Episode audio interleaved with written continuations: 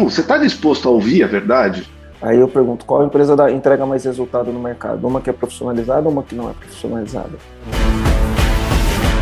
Está começando mais um podcast Empresa Autogerenciável, o podcast que vai ajudar você, dono ou dona de uma pequena e média empresa, a conquistar uma empresa autogerenciável. Meu nome é Rogério. Meu nome é Gustavo.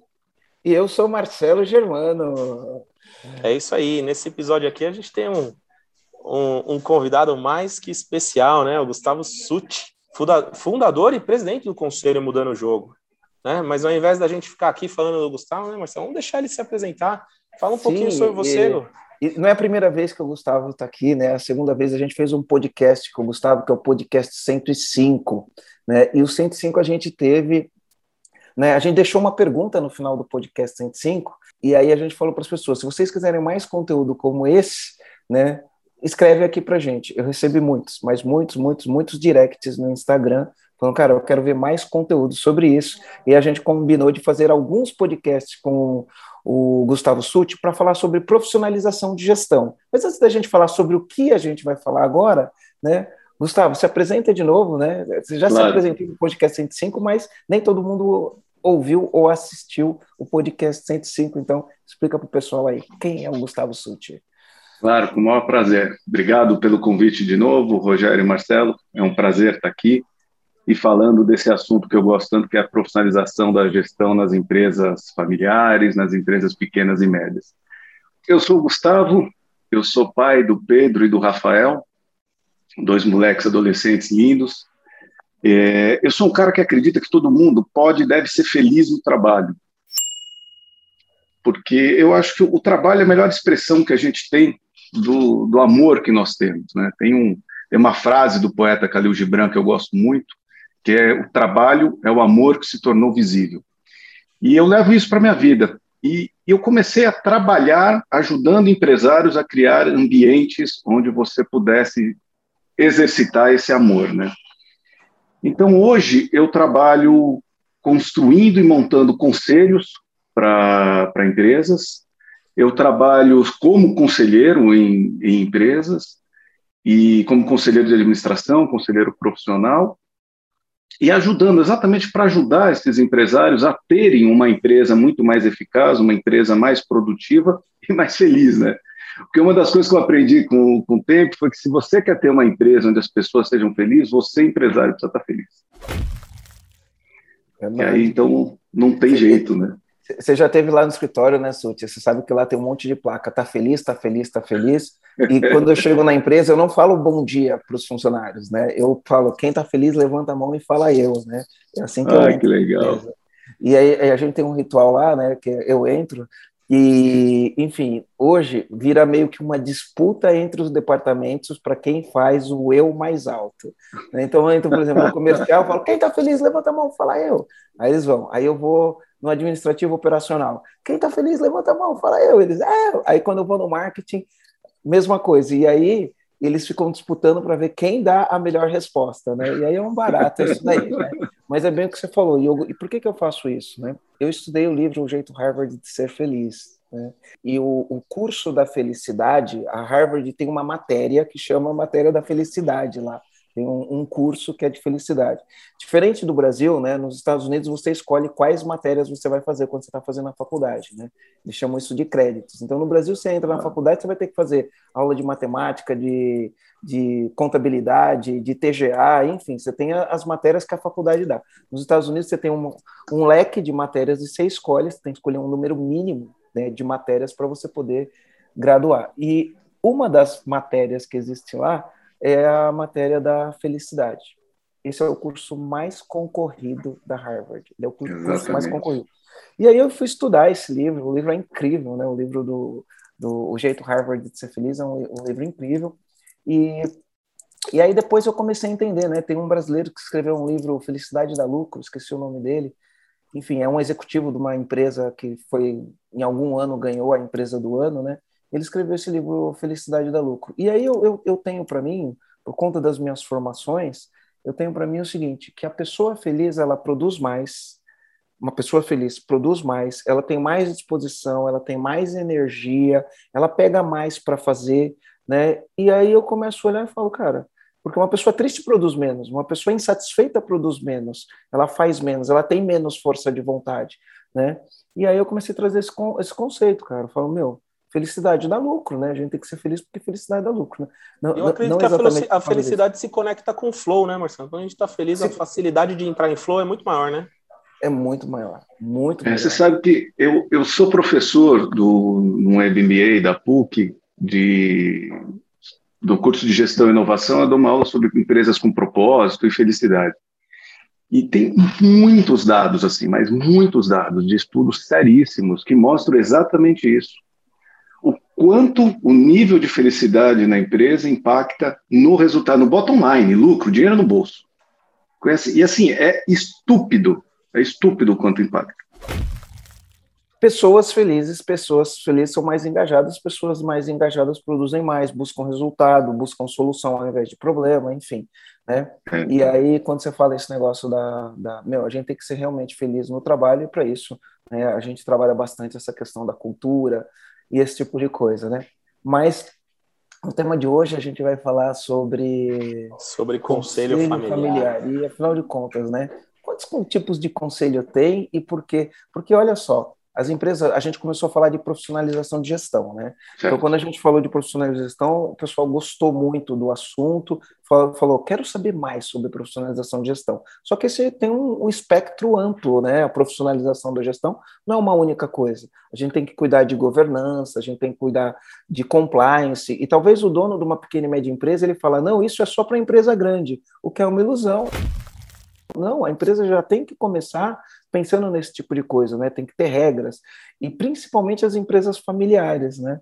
E aí a gente teve a oportunidade de estar com o SUT e a gente viu uma empresa que tem conselho de administração, conselho familiar e tem a diretoria conselho, da empresa. É, e tem a diretoria. Eu achei fantástico, né? Dois tipos de conselho fazendo é, o trabalho em parceria, né? Exatamente. O, vamos lá, quando a gente fala de profissionalização de empresa, normalmente é, uma empresa começa a pensar na profissionalização quando ela percebe que, ou quando o dono percebe que ele sozinho já não dá mais conta. Né? Então, essa hora que o, normalmente as pessoas falam, nossa, eu preciso profissionalizar, eu preciso organizar, eu preciso. E a gente não sabe o que é, né? Muitas vezes a gente fala, preciso profissionalizar e a gente sai procurando contratar algum diretor para nossa empresa que seja um pouco mais experiente, etc. Aonde que vem e quais são as maneiras, quando a gente fala de empresa, a gente está falando aqui de empresa familiar, né, de conselho de empresa familiar, por onde que se começa? A profissionalização da empresa, na minha opinião e na minha experiência, além de, além de professor do, do MBA, eu também sou professor de um curso de certificação internacional de conselheiros. Então, na, na minha experiência, essa, esse trabalho de profissionalização ele tem que ser top-down. Ele tem que começar de cima. Ele tem que começar de cima porque é, é desse jeito que a empresa vai mudar. É muito difícil quando começa de baixo. Dá, dá, mas assim, o nível de energia gasto é muito maior. Até porque é quando o dono... reflexo do dono, né? Quando o dono Exatamente. banca, né? Quando Exatamente. o dono banca a situação, né? A gente tem uma expressão que eu, eu não gosto de usar essas expressões, né? Mas quando o dono coloca na mesa e fala é isso, pronto e acabou, né, é, é, onde as coisas acontecem. Enquanto não tiver essa disposição do dono, e a gente pensar que as empresas brasileiras são empresas familiares e a gente vê um monte de confusão nas empresas familiares, né, então começa esse tipo de coisa. Continua ali, eu entendi. Eu Imagina. O... Então, quando a gente vai para. Quando eu vou para profissionalizar e a gente está falando de cima para baixo, o primeiro órgão que a gente precisa trabalhar, que precisa instituir, etc., é o conselho. É o conselho. E aí existe muito essa confusão que você comentou, Marcelo. Porra, mas conselho é para empresa grande, né? Isso não serve para mim. Porra, vou implantar governança. Nossa, dá até calafrio pensar em implantar governança. Fala, não vou conseguir, vai custar caro, vai me burocratizar, o trem vai ficar lento na empresa, não dá para fazer. Não. Existem níveis e níveis de se fazer. É claro, e aí eu vou voltar na sua pergunta também, quais são os tipos de conselho que, que existem? Você tem dois tipos básicos de conselho. Você tem o conselho deliberativo ou administrativo e o conselho consultivo. Esse, assim, pela, pela definição é, acadêmica, são esses dois conselhos que você tem. Qual a diferença dos dois? O conselho deliberativo, ele é um conselho que tem poder de lei. Ele delibera, ele tem poder de lei, ou seja, as decisões tomadas no conselho precisam necessariamente ser implementadas. Como assim? Tem no contrato social, tem no acordo de acionistas ou de cotistas, a formação do conselho, quem é o conselheiro, e você tem votos. Então, por exemplo, você tem lá sete conselheiros, se quatro votarem, por exemplo, na, dentro do EAG, que a gente precisa demitir o Marcelo do, da, da função, a gente vai demitir. Mesmo o Marcelo sendo fundador, sócio, tendo não sei quantas ações da empresa, ele vai ser demitido. Foi o que aconteceu na Apple lá atrás com o, Jobs. Steve Jobs, que ele foi mandado embora e depois ele voltou. É um caso clássico que a gente sempre estuda nos cursos de formação de conselho. Você, você estuda isso. Mas esse é o conselho deliberativo. Que aquele caos que teve lá na Petrobras, que aprovaram a compra de não sei o quê, quando era uma presidente, que era presidente do conselho, teve que fazer. Não há discussão. O conselho consultivo, ele é consultivo, ou seja, ele não tem poder de lei ônus e bônus. Um conselho que não tem poder de lei, ele tem mais liberdade, porque eu, quando sou conselheiro de uma empresa, é, conselho administrativo, deliberativo, o meu CPF está grudado no CNPJ da empresa. Se a empresa faz alguma bobagem, eu pago junto. Você responde é, por isso, eu, né? Eu respondo por Aí isso. você responde junto. É. Tanto que para ser um conselheiro numa, num conselho administrativo ou deliberativo, existe até um seguro, porque se acontecer algum tipo de tragédia, você pode responder com Isso. seus bens por causa das decisões que foram tomadas. É dia não. Isso aí, dia não. E assim, é um seguro caro para se ter, e, e sempre, é sempre um enrosco, o seguro não cobre tudo. Você imagina um processo trabalhista, um processo tributário, é muito difícil o seguro cobrir tudo. Então, para você entrar numa empresa dessa, a empresa, para ter um conselho administrativo, ela já precisa estar muito redonda ela precisa ter compliance bonitinho, ela precisa ter um monte de coisa para que eu, por exemplo, quando estou convidado, eu, tenho, eu, eu estudo a empresa inteira para saber se, se, qual o nível de risco que eu tenho. E é versus a remuneração, versus um monte de coisa. Ah, o conselho consultivo, ele é um conselho que, o que, que ele faz? Ele te assessora, ele te aconselha, só que, no fundo, você toma a decisão, você é empresário. Então, você monta um conselho, com pessoas competentes, aí tem técnicas para montar um conselho que eu posso falar, e aí você monta o conselho, só que aí o conselho, por exemplo, definiu que a gente deve entrar no mercado argentino. Que totalmente não, não me parece uma boa estratégia, mas que você deve entrar no mercado argentino. Se você não quiser, você fala, não vou. Não vou e está tudo bem. Porque, no fundo, a decisão ainda é sua. Quando implantar um, quando implantar outro? Via de regra, eu oriento para que se comece com um conselho consultivo. Porque você vai aculturando também o que é ter conselho. Porque quando você tem conselho, você tem que prestar conta. Vocês estiveram com a gente lá no, no Conselho Mudando de Jogo. Você vê, cada empresário chega lá e prestando bom. conta.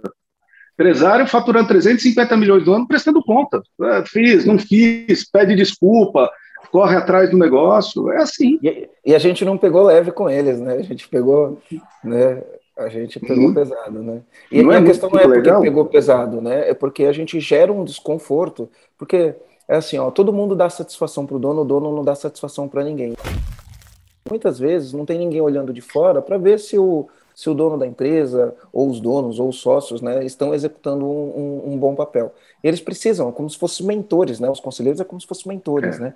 pessoas que entendem de alguma coisa, pessoas que estão fora da operação, que conseguem ver a, a, operação sob uma ótica diferente e por ver a operação sob uma ótica diferente consegue fazer grandes contribuições, né? É, você falou uma coisa super importante. O conselho ele é um fórum estratégico. Acontece que muitas vezes na empresa a gente não monta um fórum estratégico.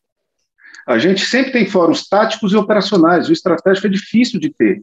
Por quê? Porque a operação come a estratégia com farofa no café da manhã. Ela come. Então a gente, a operação é urgente, a gente sai correndo atrás. E muitas vezes o que a gente faz? A gente monta um grupo de diretores, um comitê da, da diretoria, um não sei o quê, só que são pessoas envolvidas na operação.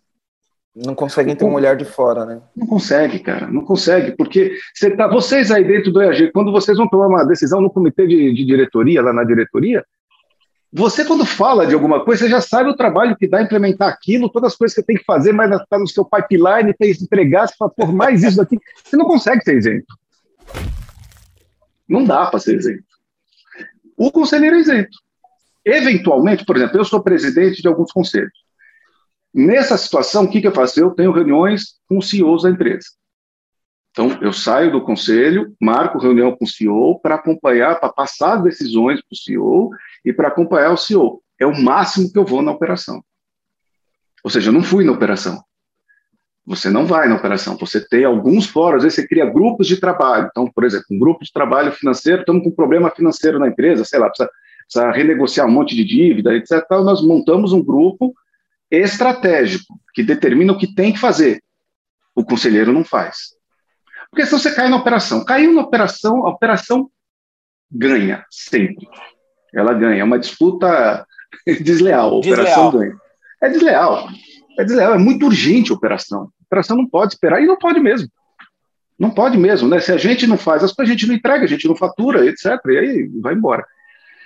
Agora, o, dono, Marcelo... o, dono, da empresa ele entra na operação e não tem tempo para fazer gestão estratégica, não tem tempo para definir as, o, o, os resultados que vai atingir, como vai competir, enfim, não tem tempo para fazer isso. E aí a gente cria uh, essa figura, né? Então a gente tem um conselho administrativo deliberativo, a gente falou um pouco sobre isso, vamos falar mais sobre isso.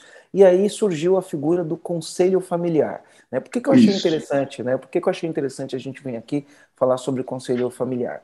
É comum no EAG a gente ter empresários que estão na segunda geração, às vezes até na terceira geração, empresas com 100 funcionários, empresas com 250, a gente tem um caso de uma empresa com 250 funcionários, e o que acontece? Família cresce, né?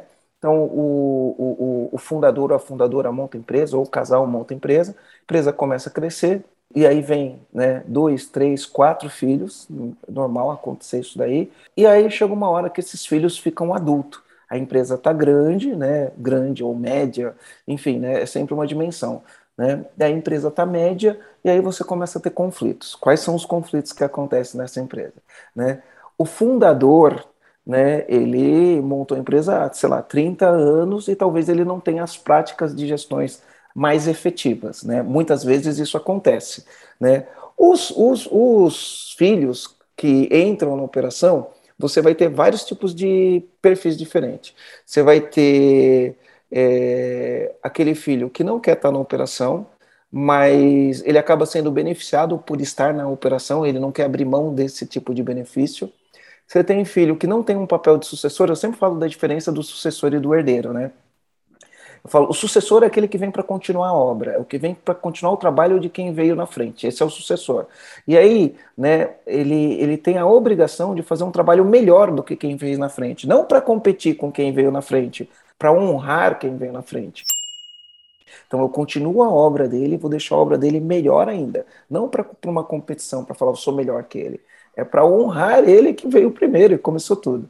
Né? Então você tem a figura do sucessor e você tem a figura do herdeiro. Qual, o que, que o herdeiro faz? O herdeiro ele não quer continuar a obra. O herdeiro ele quer aproveitar dos direitos dele como herdeiro, porque as pessoas como herdeiro têm direitos.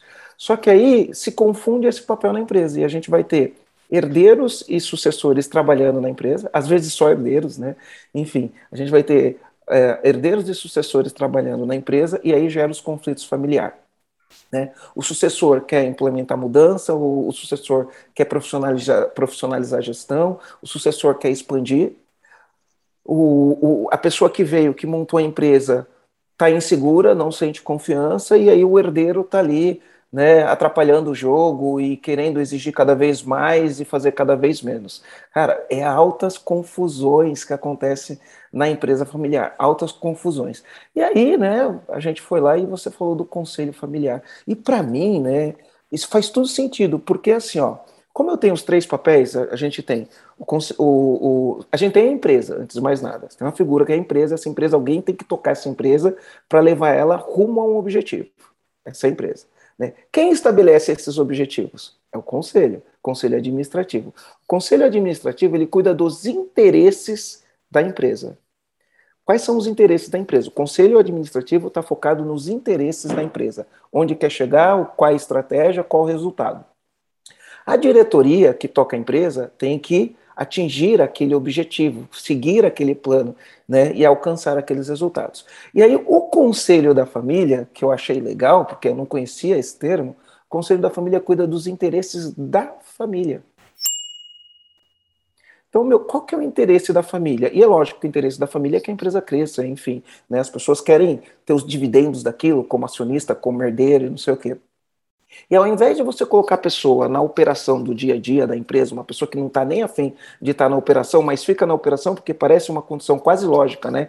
Para eu receber um salário ou para eu receber um dividendo, eu tenho que trabalhar na empresa. E não precisa ser desse jeito, né?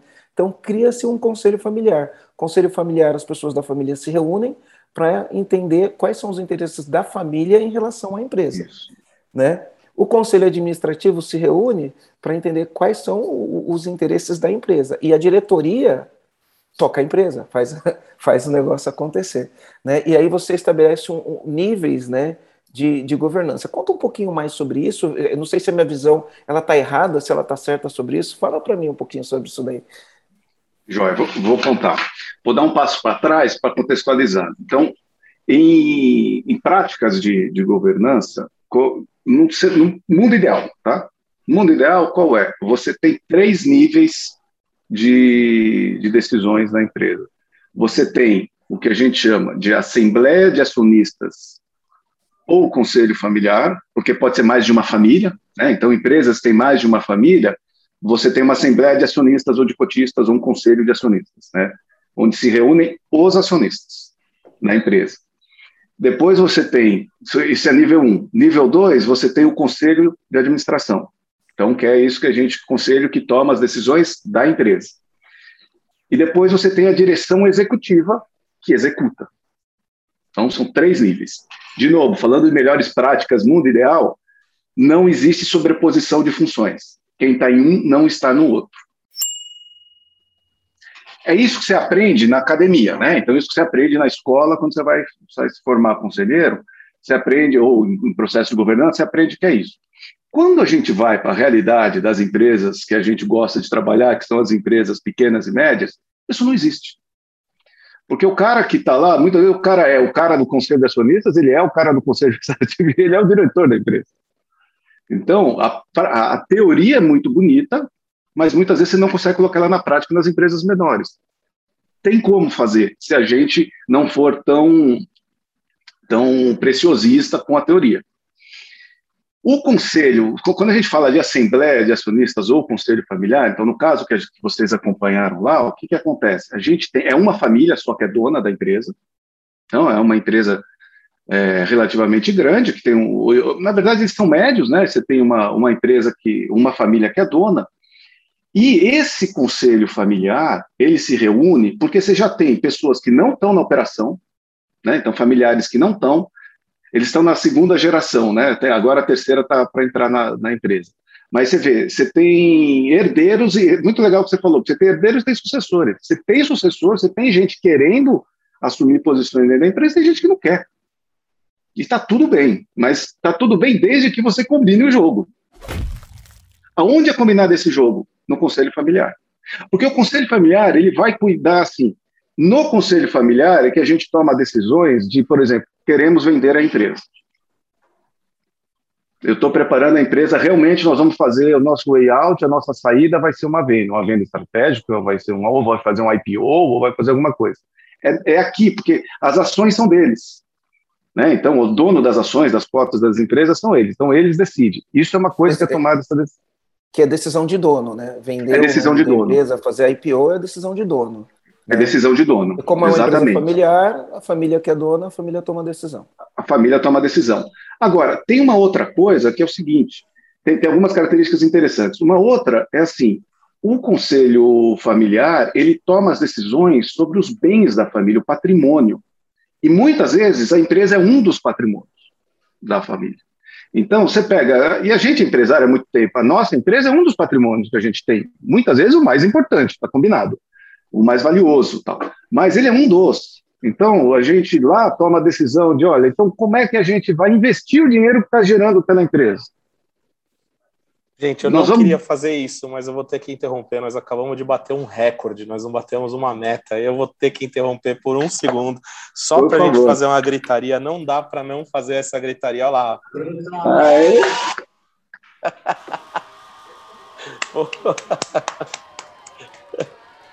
Meu, batemos a meta boa, 4,400, cara. Acabou ah, de confirmar. Parabéns, time! Parabéns. Se Top. fosse só a meta, eu deixava quieto. Mas, meu, nós batemos um recorde aí, tem que deixar gritar, né?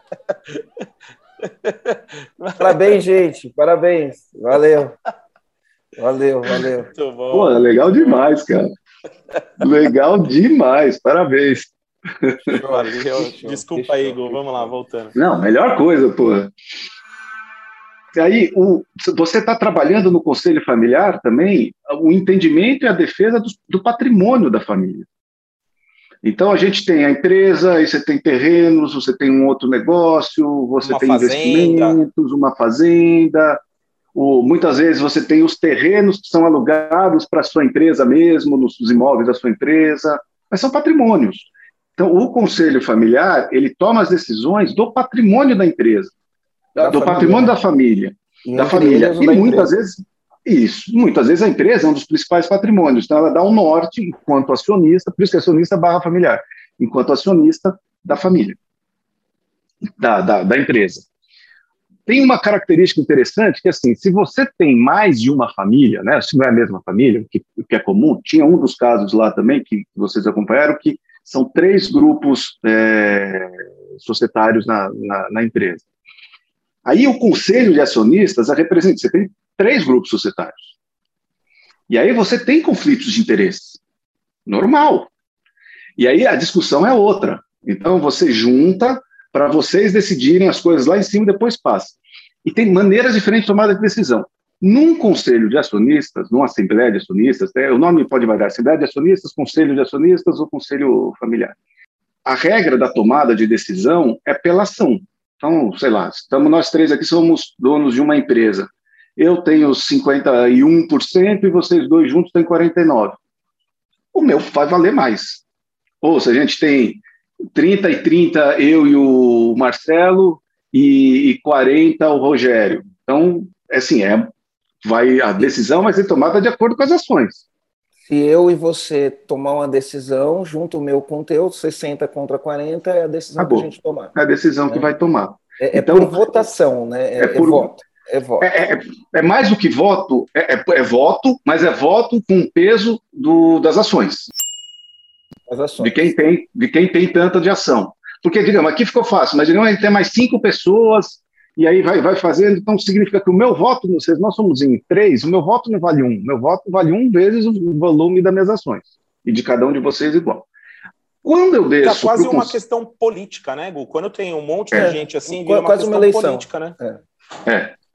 E, e, é mesmo. O, uma das especializações que eu tenho, por exemplo, é mediação de conflito, porque é muito comum em empresa familiar você ter conflito. Então, para você ser um bom conselheiro, essa é uma das, uh, das habilidades que você precisa ter, para você poder gerir isso. É, é, uma das, é uma das minhas grandes habilidades no conselho. Muitas vezes sou contratado em situações críticas, porque eu ajudo a, a, a, fazer essas coisas darem uma assentada e a gente poder tomar decisão, porque senão a empresa patina. deixa, eu, deixa eu aproveitar e perguntar uma coisa, falando em, em família, né? O que, que, define de fato uma empresa familiar? Né? Não é só o fato dele ter um parentesco de família, é, tem, tem algo mais, né? Porque, pensa, meu, tem cara que monta uma empresa com um sócio que ele conhece a vida inteira. Pô, conheci o Marcelo, por exemplo, eu tinha 17 anos. É, de faz três anos que você se conhece. É, faz, faz pouquinho tempo. E aí, meu, se mistura, porque tem momentos que se mistura. Com quem que a gente está falando, né? É, é, Qual a, a diferença família... disso para um irmão, cara? Às vezes a gente tem relação é. melhor do que muitos irmãos por aí, né? Como que é isso, né? Então, tecnicamente falando, empresa familiar é uma empresa do mesmo grupo familiar. Então, uma empresa, vocês não são uma empresa familiar. Por enquanto. Tecnicamente falando. Tecnicamente não somos, mas se os nossos filhos vierem a trabalhar na empresa, enfim, aconteceu uma segunda geração, a gente hoje tecnicamente não é uma empresa familiar, mas se no futuro os filhos vierem para a empresa, vira uma empresa familiar, porque né, vem a segunda se, geração. Se eles se transformarem em sócios. Se não, não. Sim. Entendeu? Tá. Tem, tem isso. Assim, mas aí eu estou falando tecnicamente, na prática, de novo. Na prática, é a teoria e a prática. Na, é. na, prática, os filhos vêm, entram na empresa e viram empresa familiar. Então, aliás, é, é esse ponto que você colocou da, de um conselho familiar, da história dos filhos ou dos, dos outras, das outras gerações, é um ponto crítico para cacete. E que precisa ser tratado de frente. É só uma questão de combinar. Essa é uma das coisas que o conselho familiar define. Nossos filhos poderão trabalhar na empresa? Sim ou não? Se sim, em que condições? É só chegar e entrar, então começa como estagiário em qualquer área? Ou não? Ele precisa ter, é, sei lá, três anos de experiência em outra empresa antes de vir para cá, tem que ter uma formação XYZ. Cara, isso é chave. E, e, é um assunto que muitas vezes não se conversa. Eu lembro quando eu montei uh, o conselho Mudando o Jogo com o Lu, que vocês conhecem, que é meu sócio, a gente ficou uns três dias em, em conversa chata sabe, ia, voltava, então abria um vinho, conversava, escrevia aqui na lousa, voltava para pegar, porque é o seguinte, nós precisamos tratar, nossos filhos podem ficar na empresa, eles podem entrar um dia na empresa, se a gente morrer, como é que fica? Você quer ser sócio da minha mulher, do seu, da sua mulher, do seu filho, como é que é? Cara, essas coisas não estão escritas. Ah, eu gravei um podcast falando sobre isso, né? É, acho que foi o penúltimo podcast que eu gravei falando Puta, sobre esses acordos que se faz né? Eu gravei com o Júlio Miller, eu não sei o número do podcast, talvez o Garu saiba aí, tá? que a gente gravou falando sobre isso, né? os acordos que faz. Né? 112, 112, é. perdão. A gente falou sobre isso. É, cara, e isso é uma das atribuições do Conselho Familiar. Definir isso. E aí, definida, essa regra está valendo. Aí eu vou, aí você tem esse conselho aqui. Aí você vai, você monta um conselho de administração. Porque muitas vezes o conselho familiar é a família mesmo, né? ou representantes da família, porque também tem isso. Você tem 20 irmãos ou, e primos e não sei o quê, não vai todo mundo para o conselho familiar. Tem, tem uma regra para você eleger o conselho familiar, tem um estatuto dele, tudo isso a gente escreve e põe para funcionar. Mas esses não são pessoas necessariamente com conhecimento do negócio, com conhecimento empresarial para fazer funcionar. E aí, esta esse conselho familiar decide montar um conselho. Estou falando de novo na teoria no mundo, mundo perfeito, né? Das melhores práticas. Esse conselho decide criar um conselho de administração para melhorar e profissionalizar a gestão, a gestão da empresa. E aí ele vai contratar conselheiros. E, de novo, mundo, mundo ideal, né? No mundo ideal, você não tem os gestores da empresa no conselho. Nem o CEO. Ah, mas o senhor não participa? Sim, em empresas onde eu, eu estruturei conselhos profissionais, o CEO ele é convidado para um, uma parte da reunião, por exemplo, apresentar os resultados. E a gente conversa com ele, acaba a parte dele, sai e a gente continua debatendo. Por quê? Porque ele está conflitado, não tem jeito. Aquilo que eu falei agora há pouco. É o cara que vai ter que implementar tudo que a gente mandar. E quem, quem manda embora e quem contrata o CEO? O conselho. Então, há um conflito de interesse natural. Mas aí é o mundo ideal. Fora do mundo ideal, nas empresas familiares que a gente trabalha, o que acontece? O dono normalmente é o senhor da operação, a gente ajuda o dono a estruturar, se necessário, essa configuração de conselho de família e a gente monta o conselho para ele. Nesse conselho, como é que vai funcionar esse conselho? Você precisa de profissionais especialistas. E num conselho, como a gente falou de voto lá no conselho de família, que é um voto por ação, né, por volume de ação que você tem, já no conselho de administração não é. O conselho de administração, cada um vale um. Então, digamos que eu sou representante de 70%, da, da, de 70 dos, da, das ações da família. No conselho de administração, meu voto vale um. Não vale 70. Ele vale um. Então, isso é muito interessante no conselho. Quando você vai no conselho, cada voto vale um. E é uma das razões que, inclusive, muitas vezes os empresários têm receio do conselho. Porque ele fala, poxa vida, mas vai chegar ali e aí eles vão tomar uma decisão, eu tenho 70% da empresa, vai tomar uma decisão que eu não quero. Não funciona bem assim. Não é assim, porque quando você tem 70%, por exemplo, você fala, quem tem a cada, vou chutar um número, a cada 12% de ações, você tem direito a indicar uma cadeira para o conselho a cada 16%, só para ficar 7%. Um pouco mais, né? Mas se você ficar, você tem direito a indicar uma cadeira. É, aí você acaba tendo mais de uma cadeira no conselho. né, a, a, sua corrente de capital, né, que a gente chama, quando você tem várias correntes capitais, a corrente de capital tem isso. No, no caso do conselho consultivo, isso não existe. Porque você tá, a gente tem votos, ó, vamos ver como é que cada um acha disso, cada um dá opinião, fala, ó, se o conselho, a opinião geral do conselho é essa. Então, o, o que as pessoas mais acham é essa daqui. Mas como é consultivo, o empresário tem a liberdade de fazer o que ele bem entender ao final. Entendi. É então, óbvio. olha só, de, de, deixa eu ver se a minha leitura está correta, para quem estiver assistindo e estiver pensando, né?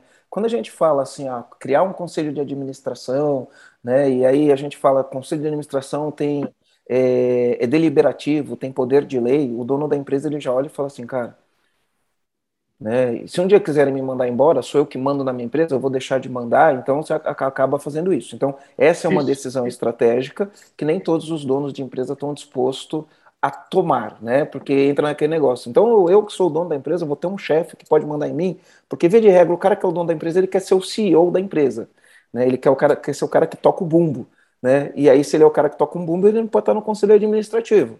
Enfim, né? Se a gente for respeitar a, a teoria. E o que o conselho falar, ele tem que executar. Mas aí você tem o senso de dono. Não, na minha empresa quem manda sou eu. Né? Então, por isso, talvez muitas pessoas não profissionalizem a gestão, porque uma vez que você profissionaliza, você tem que seguir as melhores práticas, enfim. Né? Aí ele põe um conselho deliberativo, um conselho deliberativo não, um conselho consultivo. No consultivo ele vai ter mentores, no conselho administrativo ele também tem mentores, né? Vai ter pessoas que vão estar ajudando ele a profissionalizar a gestão, pessoas que entendem de mercado, pessoas que entendem de negócios, pessoas, enfim, que entendem de inovação, vários campos do conhecimento, e vai estar olhando os números, ele tem que apresentar número, porque ele tem que prestar conta para o conselho, né? Ele tem que prestar conta, vai apresentar números, vai falar sobre as estratégias e ele pode pegar aquilo e executar ou não, né? Mas a ideia não é executar ou não, a ideia é ele ter alguém que ele está junto com ele, ajudando ele a enxergar o que ele não está enxergando, para ele atingir os resultados que ele não atingiu ainda, né? Até porque, até porque uma coisa que muitos empresários não pensam, né, é na sucessão, né? Toda empresa vai ter sucessão.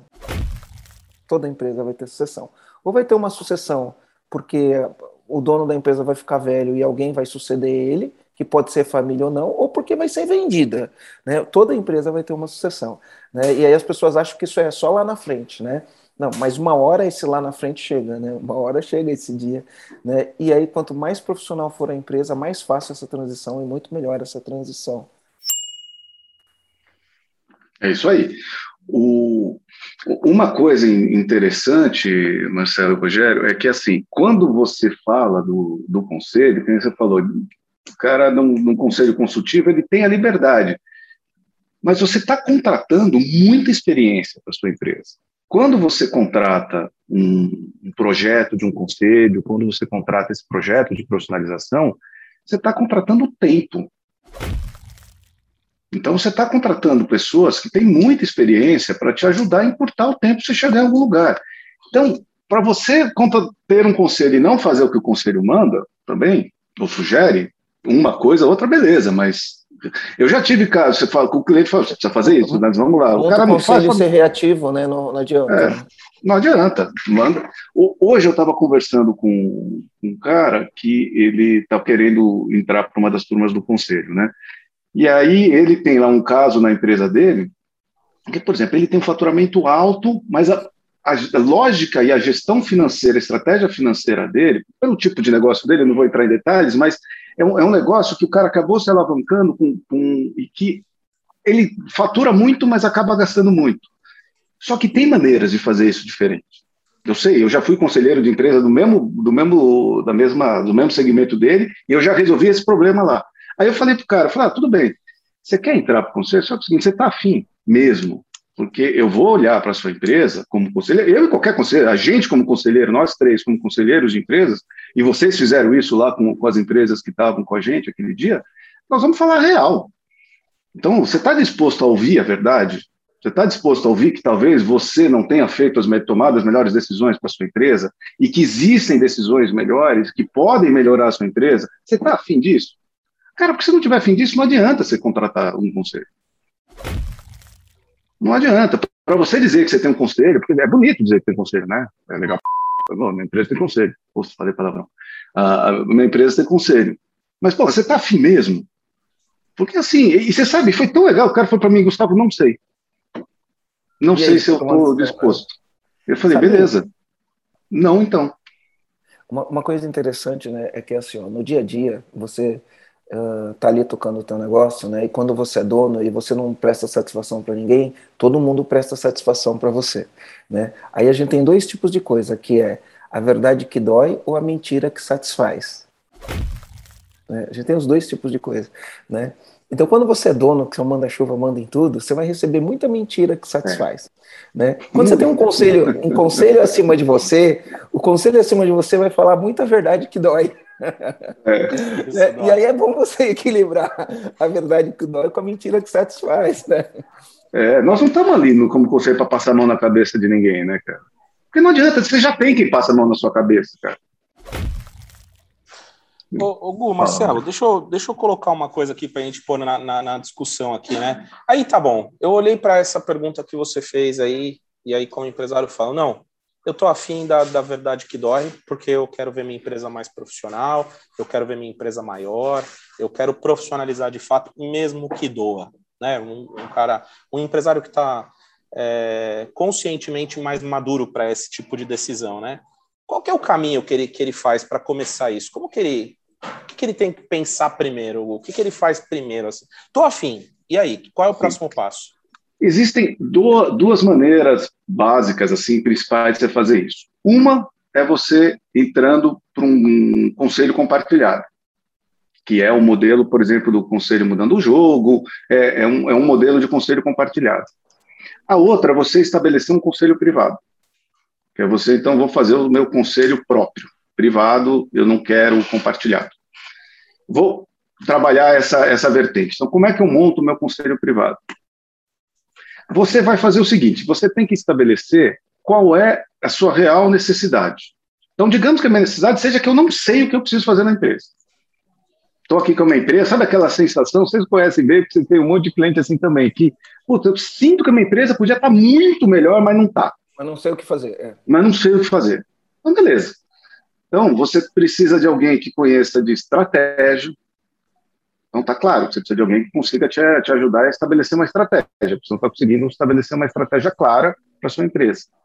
Então, você, ah, a minha empresa, eu estou muito alavancado, ou estou pouco alavancado, ou eu estou com problemas de fluxo de caixa, ou quero vender a empresa. Então, você precisa de um cara financeiro bom. Um conselho sempre tem que ter um cara financeiro bom. Né? Então, quando você pensa num conselho, você precisa ter pelo menos um cara financeiro bom, um cara de estratégia bom, você precisa de um cara de pessoas. No mínimo, essas três pessoas, esses, esses três perfis você precisa ter num conselho. Porque são os pilares né, da, da empresa que você, você, precisa ter, você precisa ter funcionando. Aí você vai contratar conselheiros. Minha recomendação é sempre contrate conselheiros que têm experiência, porque uma reunião de conselho não é como uma reunião de diretoria ela tem metodologia, tem práticas que funcionam para você tocar uma reunião de conselho. Então, contar de alguém que já fez isso, porque vai te ajudar a fazer. Pelo menos uma pessoa tem que ser uma pessoa que conheça já o conselho. Você fala, eu tenho um amigo que eu acho legal, que o cara que tem experiência, que não sei o quê. Legal, você pode até conversar com esse seu amigo. Mas se você não tiver uma estrutura formal ritos, do né? conselho, os ritos, ele não vai funcionar ele não vai funcionar. Eu mesmo, quantas vezes já fiz na, nas minhas empresas, antes de descobrir o mundo do conselho, eu reuni amigos inteligentes, bacanas, uns caras diferenciados em cada sua área, e a gente fala, então, uma vez por mês nós vamos conversar e trocar ideia. Você faz isso um mês, você faz isso dois meses, no terceiro já um vai, dois não vai, no quarto não sei o que, no sexto mês já não tem mais reunião. E é super legal, e você, você troca ideias, você tem network, você faz negócio. Não estou dizendo que não vale, vale. Mas como vocês, inclusive, ensinam muito, o que faz a diferença é a cadência. A gente precisa de cadência e acompanhamento, cadência e acompanhamento, cadência e acompanhamento. E o conselho dá isso de maneira profissional. Então, você quer montar, puta, então vou montar o conselho. Aí se escreve um estatuto, só para saber o que, que o conselho decide. Quantas vezes o conselho se reúne? É, quantas horas ele se reúne? Quem participa do conselho? Eu vou ter participação da diretoria? Não vou. Que tipo de assunto vai ser discutido nele? Que tipo de assunto fica para a diretoria, que o conselho não entra? Aí você começa a definir as alçadas. Fala assim, olha, então, sei lá, a diretoria até X mil reais ele pode tomar as decisões, não precisa passar para o conselho. Ou até uma, um percentual acima, isso considerando que sua empresa não tem um orçamento aprovado. Você já tem o seu orçamento, já está trabalhando, você já está definindo o orçamento. Aí você vai definindo essas regras e começa a colocar em prática isso. E contrata os conselheiros e começa a colocar em prática. No modelo. Hum. Eu acho que o passo antes do conselho, né, é você ter uma empresa autogerenciável. Né? Pois é. Por que, Por que, é, que eu, eu falo isso? Estou né? de acordo, Marcelo. É, 100%, é, eu também. E, porque quando a gente fala autogerenciável, as pessoas tendem a acreditar que uma empresa autogerenciável é uma empresa que roda sozinha, e não é bem isso. Uma empresa autogerenciável é uma empresa que tem gestão, né, onde as pessoas têm responsabilidades, né, elas têm metas para entregar, indicadores para uh, atingir, né, para medir se está entregando a meta ou não, elas têm compromissos, elas assumem responsabilidade e entrega. Isso que é autogerenciável.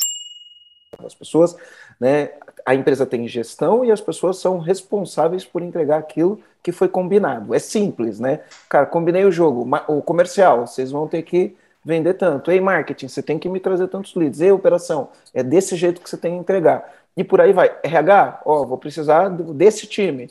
Então, as pessoas, o, o autogerenciável está ligado nisso, né? Fazer gestão de todas as áreas da empresa, né? Não é, ah, rodou sozinho. Não, ninguém roda sozinho se você não tiver as práticas de gestão, né? Então, você começa a tua empresa, você começa a implantar estrutura, desenha o organograma, estabelece funções, papéis, né, cria os departamentos, os departamentos, todo departamento tem que ter meta, tem que ter indicador, né, tem que fazer as reuniões, fechamento mensal, reuniões semanais, enfim, né, tem todos os ritos para você fazer a tua empresa funcionar rumo ao objetivo. E outra, né, é sempre, né, todos, todo o plano estratégico ele é direcionado a uma visão futura, onde eu quero chegar, senão a gente não direciona. Aí, uma vez que você tem a visão de onde você quer chegar, para quem é mais ousado, porque a grande empresa é a pequena empresa que fez a coisa certa. Né? Por isso que é legal desbloquear o dono de empresa, porque às vezes o dono da empresa ele fica bloqueado e fala, ah, isso é só coisa para gente grande. Né? E o grande de hoje é o cara que era pequeno amanhã. E, e, eu tenho visto com a velocidade com que as coisas estão crescendo, né? As empresas alavancam de uma hora para outra muito rápido. Eu tenho muito muitos rápido. clientes que cresceram 300% desde quando começou a pandemia. A gente cresceu 250% em 2020, estamos crescendo 100% esse ano. E, cara, mais um pouquinho a gente já é uma empresa totalmente diferente do que era em 2019, né? Por conta disso. Então, as coisas acontecem para quem está profissionalizado, para quem faz gestão, para quem está de olho, para quem tem visão do, de, do mercado, para quem está olhando para o que está acontecendo, né? Então, às vezes a pessoa fala, não, quando eu tiver, né? Porque às vezes pode a pessoa falar, quando eu tiver este tamanho, eu vou fazer isso. E às vezes é, faz isso para ficar daquele tamanho, né? Porque Exatamente. É uma decisão certa, né? É muito legal isso, e você tem razão. A gente já conversa há muitos anos, nós três, né? Que fala, puta, eu, o, empresas autogerenciáveis são empresas prontas mesmo para ter conselho. Elas estão no momento certo, exato.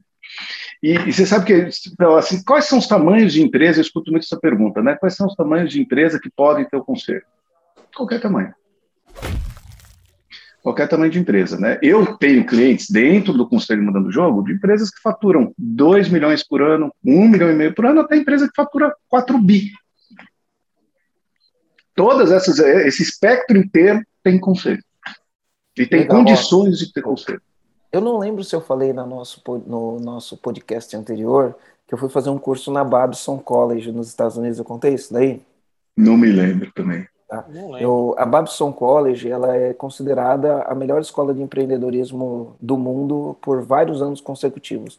No ano que eu fiz esse programa lá, ela era a 23 terceira vez consecutiva que ela era eleita melhor melhor MBA de empreendedorismo. Né? Eu não fiz MBA, eu fiz um curso lá de uma semana, deixar bem claro aqui, né? junto com a Endeavor. A Endeavor, enfim, patrocinou esse evento e eu fui.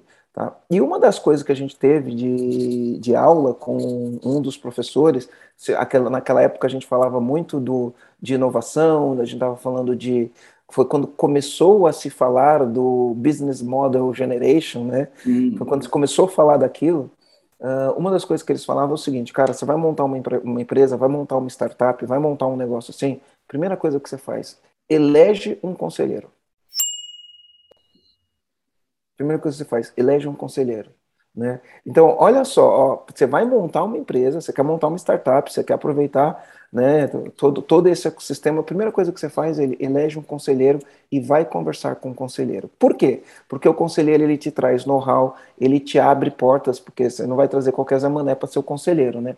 Ele te abre portas, ele te coloca com acesso a capital, ele te coloca não, não só capital financeiro, capital intelectual, capital relacional, né? Então, eu, é, foi, era o que o cara falou, primeira coisa, meu, procura um conselheiro, por incrível que pareça. Então, a gente tem que quebrar os paradigmas, né? Ah, não, isso é coisa só de gente grande, né?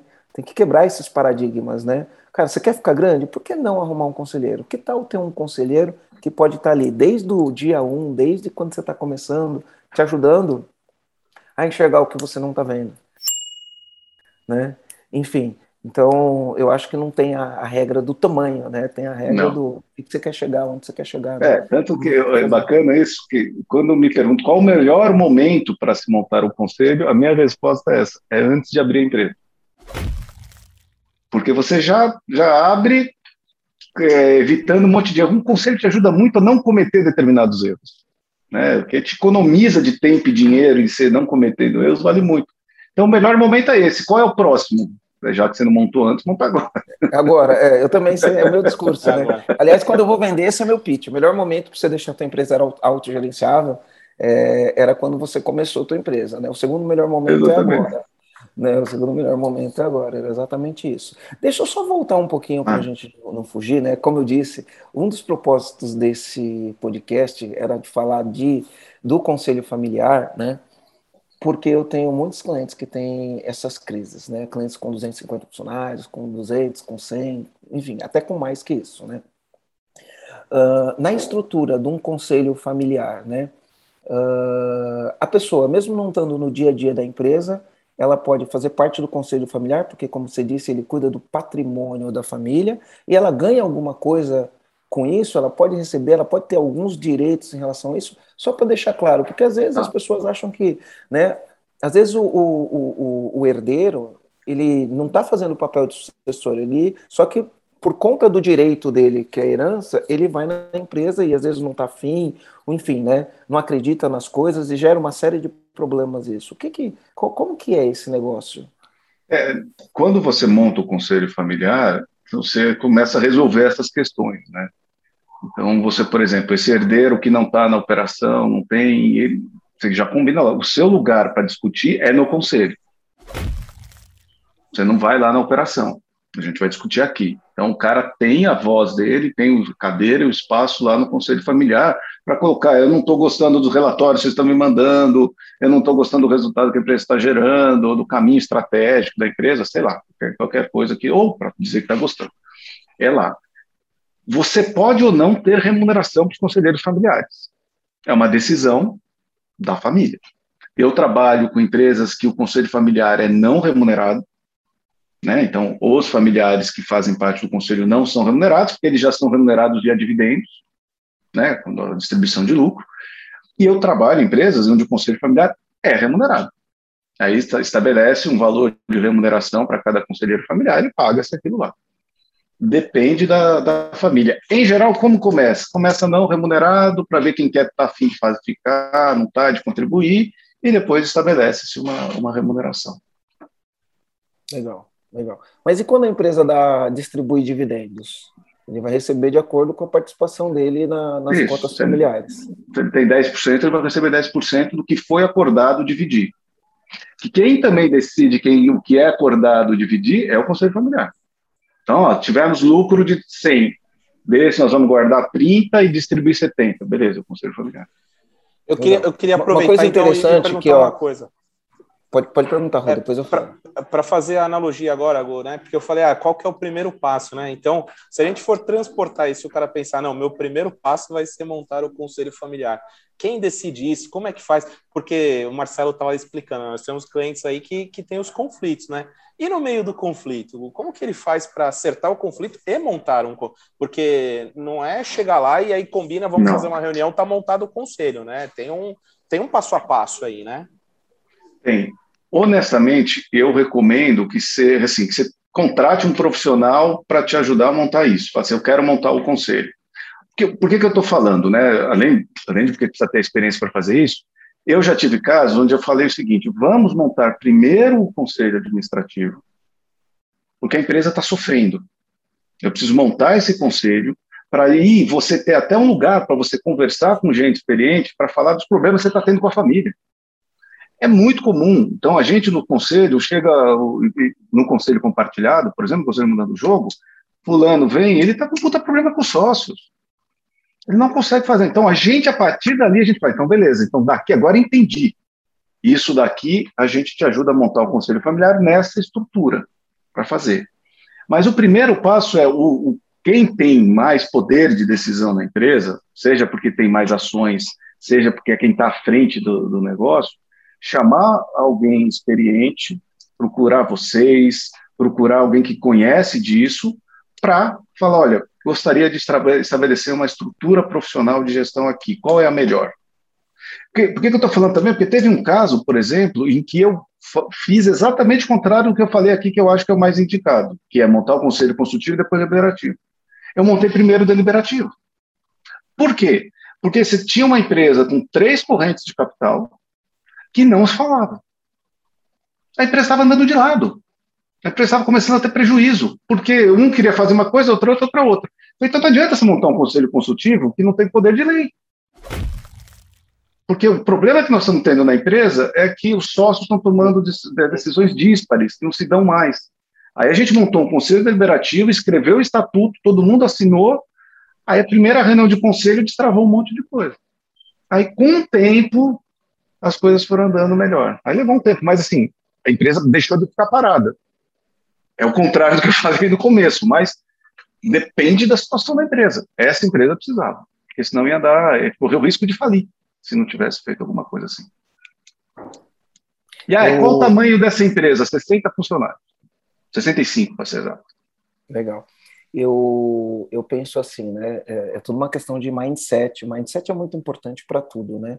Uh, acho que a gente tem que começar a falar um pouquinho mais mindset, né, Rogério? Mas o mindset é muito importante, né? O modelo mental, como você pensa as coisas. Olha só, para mim faz muito sentido, né? Para mim faz muito sentido um conselho familiar, que é o seguinte: se eu não estou afim de ficar na empresa e vou lá encher o saco, porque, enfim, eu sou mimado ou porque qualquer coisa, para mim isso faz muito mais sentido, cara. Eu sou da família, eu tenho lá minha participação na empresa. Como um membro do conselho familiar, eu vou exigir um resultado. Vou, vou cara, ó, meu interesse Sim. é que essa empresa dê lucro. Quanto mais lucro ela der, melhor é para mim. Né? E aí eu não atrapalho a empresa de dar lucro. Né? E aí eu vou, né? Vou, vou, vou, vou ficar lá olhando, né? Vou ficar ali, cara, e aí, como que estão os resultados? Ó, isso aqui não tá legal. E aí, né? E aí eu cobro o resultado. E o meu interesse no final do dia é que a empresa dê mais resultado para distribuir o meu lucro, né? É muito melhor eu assumir este papel né, do que ficar indo na empresa, entrando em conflito, não estou afim de estar ali, quero fazer outra coisa da minha vida, mas não, não, então assim, em termos de modelo mental, eu acho que faz todo sentido, né? Em termos de modelo mental, né? A gente tá, vai, vai implantar o nosso conselho, né, Gustavo? Então, assim, a gente já está no uhum. modelo mental de conselho, até porque a gente está escalando muito o nosso negócio, nossa empresa cresceu bastante, cresceu 250% em 2020, vai crescer 100% esse ano, se crescer 100% ano que vem, enfim, a gente já vai para um outro patamar, né, da, de negócio. Então, a gente está né, tá buscando uh, esse, esse, essas regras de governança, né? Quanto mais governança a empresa tem, mais valor de mercado ela tem. Uma empresa sem governança vale menos do que uma empresa com governança. Muito menos. Você, você chega a ter, muito menos mesmo, você chega a ter uma empresa com uma governança estabelecida boa, ela chega a valer de saída 20% mais. Cara, 20% é muito dinheiro. É muito então, dinheiro. É, é, é, de saída. Eu sei porque tem casos de, de empresas que buscam a gente querem fazer, sei lá, vender a empresa. E tem já um valuation, foi feito, foi feito proposta em cima da empresa, não sei o que a gente fala, para, pede um ano. Daqui a um ano você está valendo mais, cara. Agora você implementa o que a gente vai falar. Daqui a um ano você vai fazer no mínimo 20% mais se você faturar a mesma coisa. Só que você começa a faturar mais. Quando você profissionaliza, quando você começa esse negócio de cima para baixo, você não topa mais coisas que você topava antes. Você vê que existe um jeito diferente de funcionar.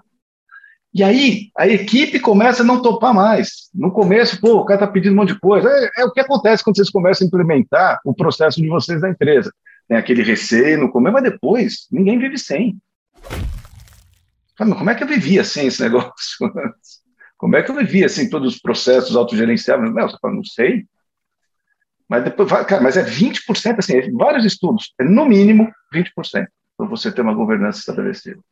Eu, eu tenho um cara que é o Keith Cunningham, né? Enfim, eu fiz um curso com o Keith Cunningham e, e aí sigo ele. E ele fala que no final do dia, ele falou, no final do dia a gente precisa responder uma pergunta, né? E a pergunta que a gente precisa responder é: minha empresa vale mais agora do que quando o dia começou? Né? Então é, é, isso, né? Quando a gente vai colocar o conselho, uma coisa que você falou muito importante, você falou, cara, a gente precisa ter um objetivo, né? Qual o objetivo? Né? É. Qual que é o objetivo? Então, seu objetivo é escalar a sua empresa, seu objetivo é, é fazer um processo de sucessão, seu objetivo, qual que é o teu objetivo, né? Então, a partir do objetivo fica mais fácil você tomar as decisões. Eu tenho trabalhado muito com questões assim, ó, a gente tem o nosso objetivo, né? Empresarial, né? Nós, nós do EAG temos um objetivo empresarial. E aí, a pergunta que orienta as nossas decisões é: fazer isso vai deixar a gente mais próximo ou mais longe do nosso objetivo? É sempre essa pergunta que orienta, né? Então, é para quem fica pensando assim, pô, mas eu, ainda não é hora, não sei o quê, a pergunta é: ter isso vai deixar você mais próximo ou mais longe da, da sua empresa, ou da, da do, do, seu objetivo, né? Porque muitas vezes a pergunta que a gente vai fazer é: quanto custa? Né? E muitas vezes, quando a gente vai pelo quanto custa, às vezes a gente, a gente acredita que o negócio é caro. Né? Ah, é caro isso daí, né? E aí você fala assim, mas fazer isso vai deixar o mais próximo ou mais longe, né? Do, do meu objetivo? Essa é a pergunta certa. Né? Essa é a pergunta sabe, certa. É, essa sem dúvida. Você sabe que eu tenho muitos depoimentos de clientes que implementam o conselho que falam, putz, que o cara fala assim, olha, eu nunca fiz um investimento tão grande na minha empresa. O cara entra com, pelando isso. E daí passa três meses, o cara fala, nossa, nunca fiz um investimento tão barato na minha empresa. Porque o cara vê na sequência o quanto vale. Porque caro ou barato é em relação ao que entrega. Então, pode ser muito dinheiro perante uma situação X, mas a entrega, cara, é. é não, não, não, tem, cara. Se, se você monta um conselho decente, cara, puta, entrega rápido. Aqui a conversa é entre ter uma empresa profissionalizada e uma empresa não profissionalizada, né? Aí eu pergunto, é. qual empresa dá, entrega mais resultado no mercado? Uma que é profissionalizada ou uma que não é profissionalizada? Né? Qualquer sistema organizado se entrega mais do que um sistema não organizado, qualquer um. Isso é TCP é. básico. Então, então esse é, eu acho que é o ponto. Show de bola, Rogério. Você tem mais alguma pergunta aí, alguma coisa que tá aí para você falar? Eu acho que não. Aqui a gente tá na finaleira, né? A gente está na é. finaleira. Foi incrível mais uma vez ter participado disso aqui com você, Gu. Maravilhoso. As coisas que você trouxe aqui, eu acho que vai gerar mais um monte de comentário, né, Marcelo? Eu acho que. É, eu quero saber, é... né? É, eu quero saber de quem está ouvindo esse podcast, né? Então me manda um direct no Insta, enfim, comenta no, no YouTube, se estiver assistindo no YouTube, ou se estiver ouvindo no, nas plataformas Spotify, é, Apple Podcast, Deezer, Google Podcast, me manda um direct, né? Arroba Marcelo Germano EAG e me fala o que você achou desse episódio, se você quer que a gente continue falando sobre esses temas de profissionalização de gestão, né? Enfim, o tema ele é amplo, né? Ele não se resume a isso, existem outras coisas. E se você quiser aprender um pouco mais sobre isso ou ter conversa sobre isso daí, né? É, me manda aí um direct para gente para gente entender se é esse o caminho ou não, porque eu preciso ter um conteúdo que está muito com a realidade do dos nossos ouvintes, das pessoas que seguem a gente. Então, a tua opinião, para mim, ela é muito, muito importante. Isso Show aí, eu quero fazer um pedido pro Gu. Gu, deixa um comando aqui para quem está ouvindo a gente, né? Um comando para nós é um insight, você já sabe disso, mas só para deixar claro, né? Então a gente tem aqui o nosso jeitão de falar, né? Deixa um, deixa um comando aqui, Gu, para quem está ouvindo a gente, para quem curtiu aqui, é, é, possa fazer alguma coisa com, com toda essa informação que a gente entregou agora aqui deixa um comando em cima do que a gente conversou mesmo. O, o melhor momento para você profissionalizar a sua empresa é agora. Deixa para amanhã, não. É isso aí. É isso aí. O mercado está mudando muito rápido, né? O mercado está crescendo muito é. rápido. Existe hoje um fluxo de capital entrando e revolucionando as empresas. e das duas, uma, ou você vai crescer e vai dominar o mercado, ou alguém vai dominar o mercado e você vai ficar para trás. Né? É, essa é a grande boa. verdade. Boa, boa. Essa é a grande verdade. E como que os comandantes podem te encontrar, Gu? Fala aí tuas redes, teu site, como que, como que o, o comandante te encontra? Claro, pode me encontrar no meu Instagram, Gustavo Suti, com dois C, CSU-CCI, no Instagram do Conselho, Conselho Mudando o Jogo, meu site Conselho Mudando o Jogo também, .com.com.br, você acha a gente lá. No nosso livro também, tem, nós temos um livro contando toda essa história do Conselho Mudando o Jogo, de conselhos compartilhados, chama Bora Mudar o Jogo. Chora!